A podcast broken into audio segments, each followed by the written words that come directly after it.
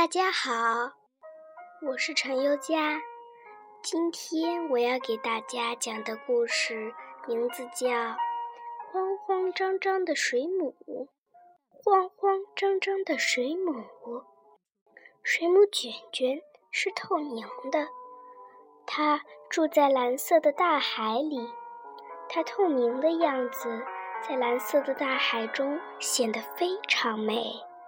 有一天，他离开了大海，他发现自己变没了，什么都看不见，因为它是透明的。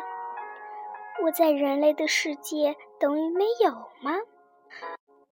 卷卷可不愿意自己看起来什么都没有。他住进了海边一个男孩的金色城堡里。男孩看见在金色城堡里多了一只看起来有些金色的透明水母，惊喜地叫着：“啊，妈妈，这里有一只金色水母！”一个海浪卷过来，城堡不见了，金色水母不见了。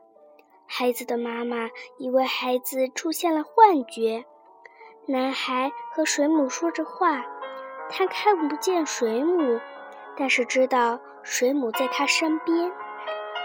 他要带着水母回家去。回到家，男孩给水母一副手套，手套走来走去。男孩说：“那是水母。”妈妈很奇怪。男孩给水母一双鞋子，鞋子走来走去。男孩说：“那是水母。”妈妈很奇怪，这个孩子可真是的。他把手套、鞋子都说成是水母。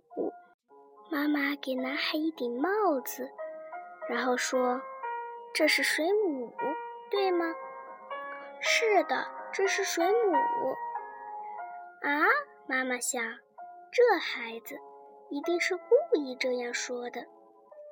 于是，在男孩眼里。金鱼缸里住着水母，盒子里住着水母，碗里也住着水母，吊灯上还住着水母。水母可以在男孩家的任何一个角落出现，但是卷卷可不愿意总是待在家里，他要去逛逛大街。街上出现了一只会走路的手套。人们猜测可能是一只老鼠钻进了手套，可是手套是在半空中飘的，大家都不明白为什么。很多人来追手套，最后这只手套逃进了大海。卷卷又给玩具小人儿上了发条，玩具小人儿就一个一个排着队上街了，大家都惊讶地张大了嘴巴。玩具小人儿都被赶到了海边，一个掉进大海去了。他还卷起一把伞遮挡太阳，伞在大街上走着。有人想去拿伞，可是拿不动，被什么卷住了。最后伞留在了海边。他还玩起了很多胡萝卜，把胡萝卜一个一个扔上去。落下的时候就接着，人们追着胡萝卜，他又逃进了大海。海边洒落了一地胡萝卜。又有一次，卷卷大摇大摆地走着，他看见人们在喝橙汁，自己也拿了一杯。啊！人们看见了什么？一只橙色的水母正在喝果汁。很多人看着他，他害怕极了，开始逃跑，慌慌张张地逃回大海。